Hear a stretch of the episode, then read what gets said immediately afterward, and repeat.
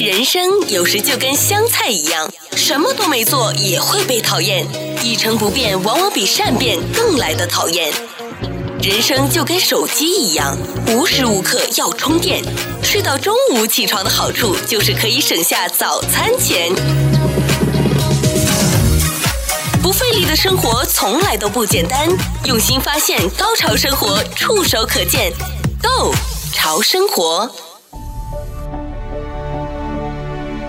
欢迎各位收听《购潮生活》，我是潮生活主理人小伟啊。今天我们的特别来宾呢，是一位在码头仓储业的业者，他是来自于 Care Harbor Express 公司的负责人 Peter。Hello，Peter，你好。哎，你好，那所以，如果按他们现在我们眼前看到的这种工作效率，那是没有办法，就是他们已经是最快了。但就比起你们觉得应该更合理的、效率更高的，那还是可能现在因为都不够用了，就只能这样子就就上了。呃，对，像这个仓库，可能在正常状态下都不会用这个仓库来做的，因为这个仓库没有 loading dock，嗯也，就是说集装箱要把货卸出来呢，大部分要靠人工在集装箱里边卸，对，然后用一个呃用一个小的那个 dolly 把它推出来嗯啊。嗯嗯，那一般的这种仓操作呢，或者说正规的仓库操作是集装箱呃 backup 这是倒车倒到那个 loading dock。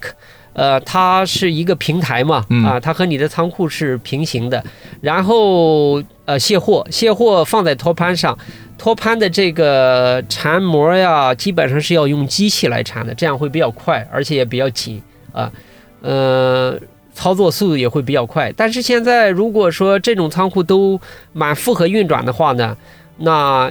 就是怎么说，所有能够用的资源都利用起来吧啊，对即便在场地上也要也要开始这样做了。所以他们已经就是很努力了哈。对对，但是我想请问呢、p e t e r 那现在好像听说像越南等这种的亚洲国家，疫情又开始反复嘛，所以听说这个货货物量就减少了。那这个算不算是给你们在业内有一点点的喘息机会呢？感觉得到吗？还是完全没有感觉得到？ 就是在东南亚的那个要来了，那但是他说是货物减少了，嗯、目前是没有。目前呢，其实是大家更多讨论的是怎么样把现有的这些呃拥堵的这些东西消化掉。嗯呃，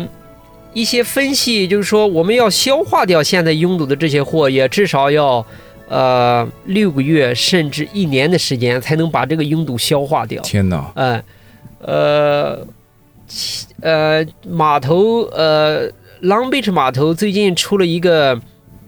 一个新的规定。嗯那 Long Beach 码头一般的集装箱在他们码头以前正常的状况下是三到四天就可以提出来，嗯，那么现在已经平均到差不多十二天到十三天才能提出来。洛杉矶码头呢，现在出了一个非常强硬的一个要求，说从十一月十五号开始，凡是卡车需要卡车提的集装箱，如果在码头呃存放的时间超过九天，嗯从第十天开始收一个额外的存储费，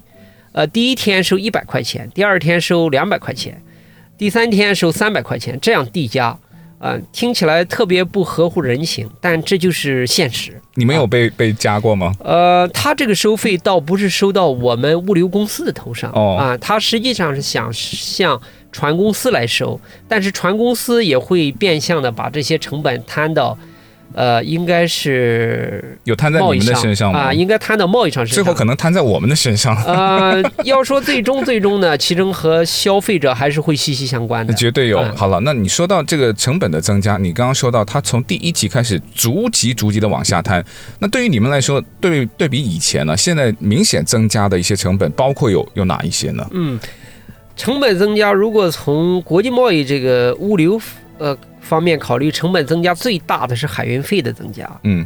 海运费增加，以一个亚洲的呃亚洲到洛杉矶为例，一个四十四十尺的集装箱，正常的价位在三千美元左右，嗯，那高的时候涨到两万美元，嗯啊，这个增加是极其明显的。呃，其他的一些物流成本的增加是，就说是目的地或者美国内陆的增加，嗯嗯那从我们这边几个主要的环节，第一个是集装箱的这个呃卡车。呃，集装箱卡车运输上的增加，嗯也就是从码头提柜、还空柜的增加，但这个增加幅度不大，可能在百分之二十或者百分之十五左右啊，。那个也不哎、大，这个也不算太大，不算大，哎，这第三一块儿就是仓库的操作嗯费用，仓库的操作费用也有增加，包括存储费，但这个幅度也不大。这个幅度的增加，大部分是跟现今现在的这个呃 labor cost 有关的。嗯嗯比如说 labor cost，我打个比方，呃，我们原来的平均成本在呃十六到十八块钱一小时，那我们现在的平均成本可能在二十到二十二啊一一个小时，也就是说也是增加在百分之二十左右。那个是跟人力的增加跟有关，人力工啊、人人力的人力增加有关系啊、哦，那第三块增加呢，实际是美国内陆运输的增加啊、嗯美国内陆运输卡车从洛杉矶运到呃或者 Utah 或者是呃 Nevada 这些嗯城市啊、Arizona，甚至以一个例子，比如说一个一个一个五十三尺的 trailer 从洛杉矶运到纽约，嗯，原来的运费应该在六千到七千美元一个车，那现在涨到一万块钱或者一万到一万一是很正常的啊。这是美国内陆卡车运费的一个增加。呃，能够做到尽量能够不增加成本的情况下，自己就把它消化掉了，可能吗？这个不可能吗？嗯，有一些成本呢是刚性的，比如说呃人力就最明显，呃对吧？人力你请不到明显人，我就要加钱。对，嗯卡车司机也很明显，呃，那也有市场的原因，嗯啊，因为市场是供与需的关系嘛。当这个需求远远大于供给的时候，呃，拿一个很简单的例子来讲，比如说我们要运一车货从，呃，从洛杉矶到 Phoenix，那有的时候呢，它有一些那个呃一些货运的平台，嗯你在上面 post，嗯啊，你 post 我有一车货是四万磅，需要运过去，呃，下个星期一要走，嗯呃，我的目标价格是一千七嗯啊，那你一千七的时候根本找不到这样的车，OK，那你就在不断是往上加价，嗯，一千八，你加到两千、两千二嗯。还没有人问， 啊，对，这个这个就是一个市场因素了，这对就是对一个对供需关系的啊，并不是说它的，当然燃油附加费是在增加，但嗯并不是说是仅仅因为燃油附加费导致了呃六百美元的增加嗯啊，嗯实际是跟供需相关。那因为供应不够。我为了把这个货及时的走掉，我只能用一个额外的费用、额外加价嗯来使我的货走掉。不费力的生活从来都不简单，用心发现，高潮生活触手可见 g o 潮生活。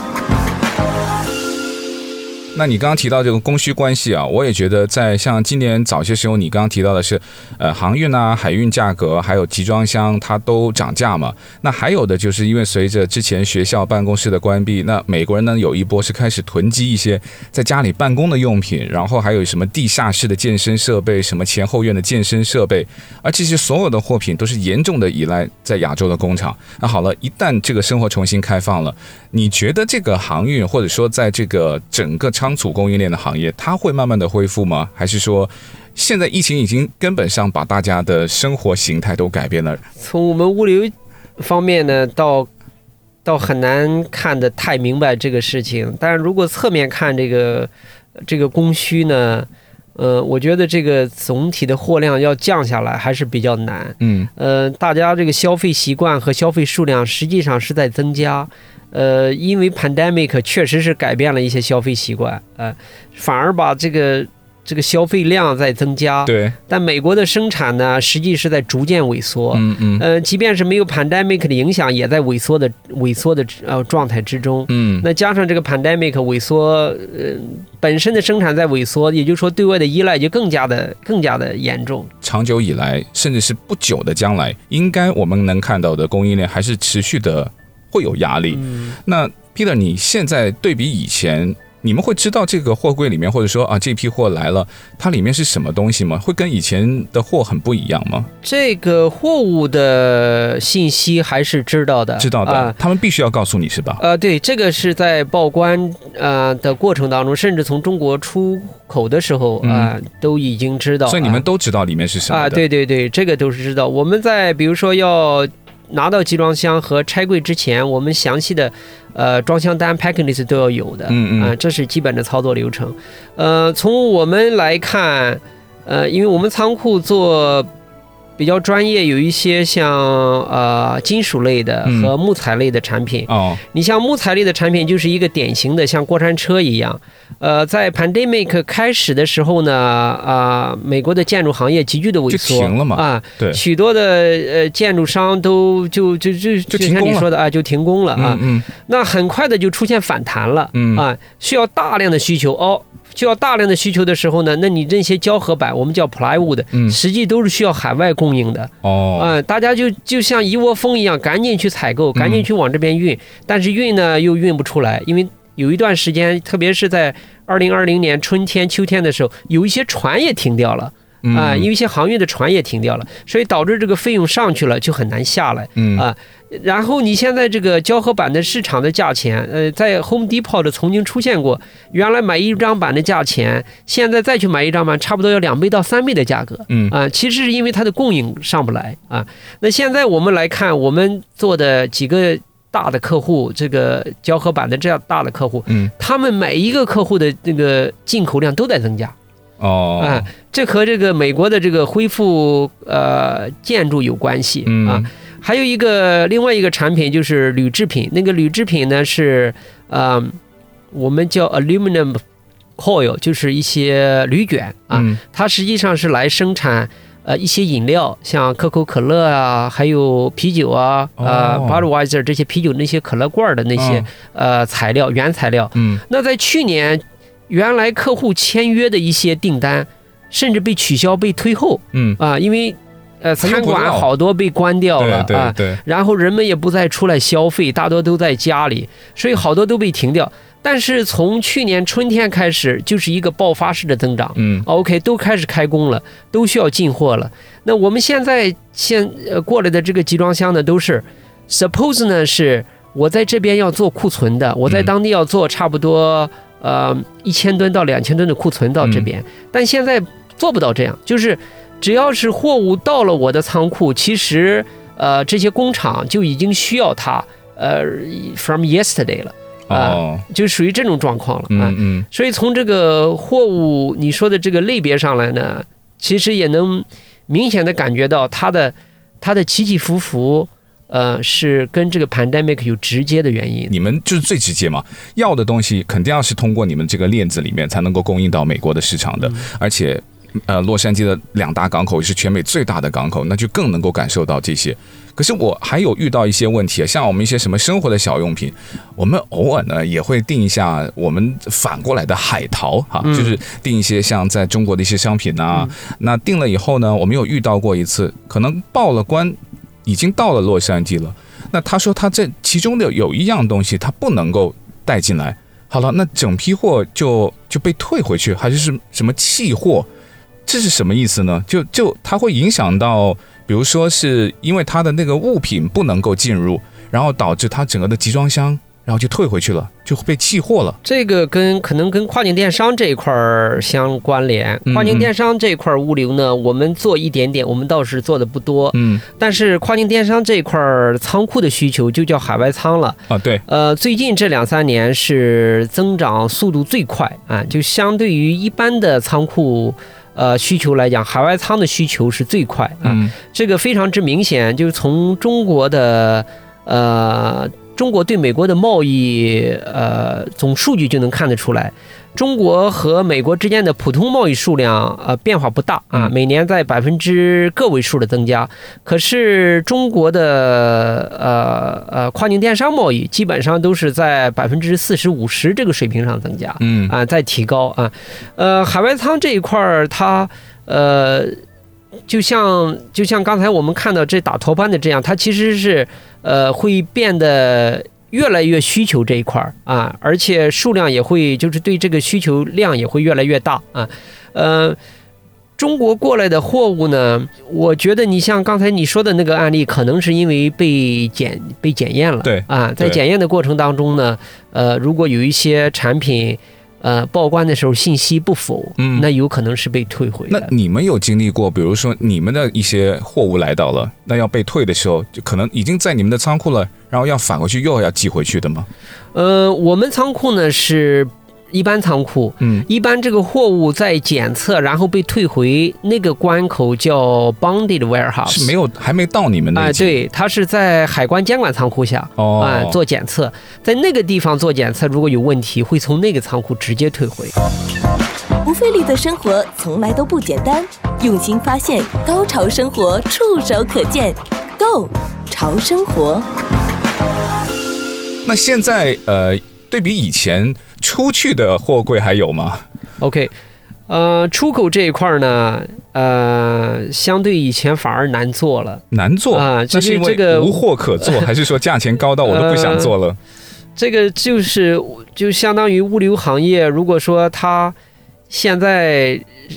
它的它的健康状况出了问题，那它是整个影响到它的这是一个全链条。你会指的是贸易逆差的那种吗？呃，不对，它就就是说，它这个这个物流呢，不仅影响到出口，也影响到出呃，也不仅影响到进口，也嗯影响到出口、嗯啊。出口呢，以前是呃，在洛杉矶，在呃 Long Beach 都是优先处理的，因为它要把你的货柜及时收进来，装船运出去。嗯，好，最近这段时间呢，呃，美国出口的其实总的货量没怎么太大的变化。哦，是吗？啊跟疫情前没有太大变化嗯、呃跟疫情之前也变化不是太多啊、哦但是出口的价格在增加，就是单价在增加。然后出口呃装船就是集港装船的难度在增加，呃有许多的情况呢是被不断的甩掉啊，甩掉是什么甩掉意思意思就是你这个货呃，你这个货柜装满了，嗯原来你的计划我们叫 cut off，就是结港日期是嗯这个周的星期五，嗯，OK，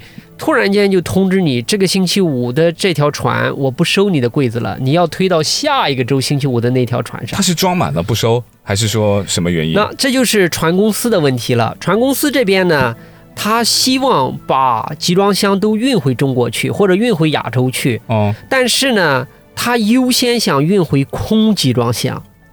那理原因理解成什么呢？一个空的集装箱运回到，比方说中国，嗯到了宁波，嗯，可以马上再装货出来。装货出来之后，哦它那一个集装箱就可以赚两万美元的一个运费，就省下的时间，然后让它的这个运转更快了。更快。对，哦如果你这边接一个已经装了出口货物的集装我要箱，先卸货，对你到了中国之后，你要卸货，清你要把关它发回去，对对可能要耽误至少一个星期到两个星期的时间。也就是说，给这个集装箱的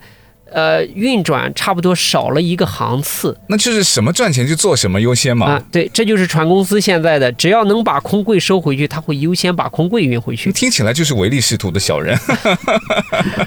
船公司呃怎么讲啊、呃在 那那前当然是营业是优先。哎、对对吧，它也是从业务出发对嘛。对对，它在前边差不多十几年以来，呃，是海运行业不景气的年份，呃，各大船公司也是背负了很大的压力和债务。就你说他有终于熬出头了。，对，有的船公司就直接倒闭 掉对嘛。对对最显而易见是韩国的韩进，那嗯嗯么嗯呃，韩国最大的船公司直接倒闭掉。那阴差阳错，由于这个 pandemic 的影响，大部分的船公司差不多一年就把前十年的损失全部补回来了。那所以就是说，让你出口的东西难，就是难在这个上面，就是嗯你找不到你要求的那个时间，或者说那个合适的周期，就把那个货给运出去对。那有有一些什么办法吗？船的航次其实是在逐渐增加的，而且如果你从呃中国那边就是新造船，因为它有一个有一个指数，就是新船，嗯，新船的这个下水和新船的订单都是比以往任何时间都要多，哦，啊都在抢这一块哈，都在啊、都在抢这个海运这个市场，嗯啊，嗯但即便是这样呢，就是价格居高不下，因为这相当于也是他们是联盟，他们 觉得现在有硬性需求的时候，我就要收高价啊，，你还不能太快。哎，对， 呃，然后这个如果说这个这个其实也是跟供需关系啊、嗯如果和实际成本呢，呃，也没有挂钩那么强烈，嗯，但这个海运市场，尤其这个海运费的价格，应该是在，应该是在不久的将来会有更多的波动。嗯啊、维持在这么高的价位上，应该不不是一个常态，嗯这个应该会有所松动。我们看一个小小的例子，就是，呃，中国十一黄金周期间，仅仅因为一个周的黄金周期间，海运费价格有个别的航次就可以降五千美元，原来是两万，它现在就可以报一万五，它可以报一万三这。比海鲜还扯哈、 海鲜都没有那么离谱， 这一降就降一半呢、啊因为这个就是确确实实，因为它这个价格就这么高，嗯，而且它也在这个市场上绝对不希望有空位嘛。可是它的那个降价，你说的那种上下上窜下跳，它会对直接一批货物的价钱造成影响，还是说我们消费者根本就感觉不到？我觉得现在我们去超市购物啊，或者说我们去消费，能明显的感到涨价，对这些都是些，呃，一个环节、两个环节、三个不同的环节积累起来的。嗯呃，呃，它这个，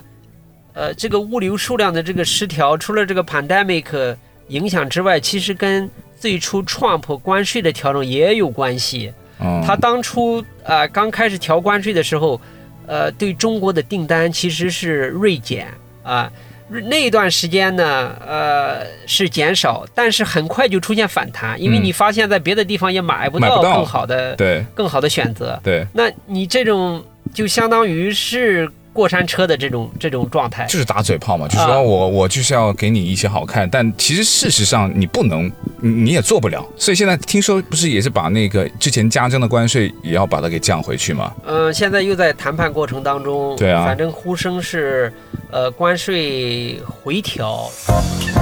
不费力的生活从来都不简单，用心发现，高潮生活触手可见 g o 潮生活。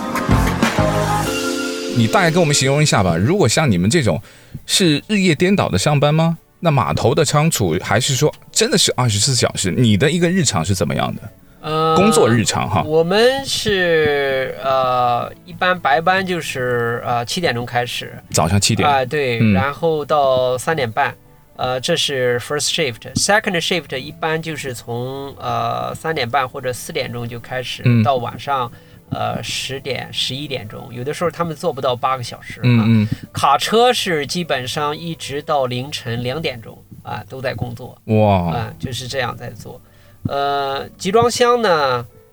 呃是呃基嗯基本的现在就是每一家在码头都有拖不完的集装箱，嗯都有滞期的集装箱。嗯呃呃，货量呢是呃进来的货，因为我们是做工业品的，和消费品还有点不一样。嗯，基本上是进来的货都是客户已经等着要把货赶紧出去了。哦，就处于这个状态、嗯啊。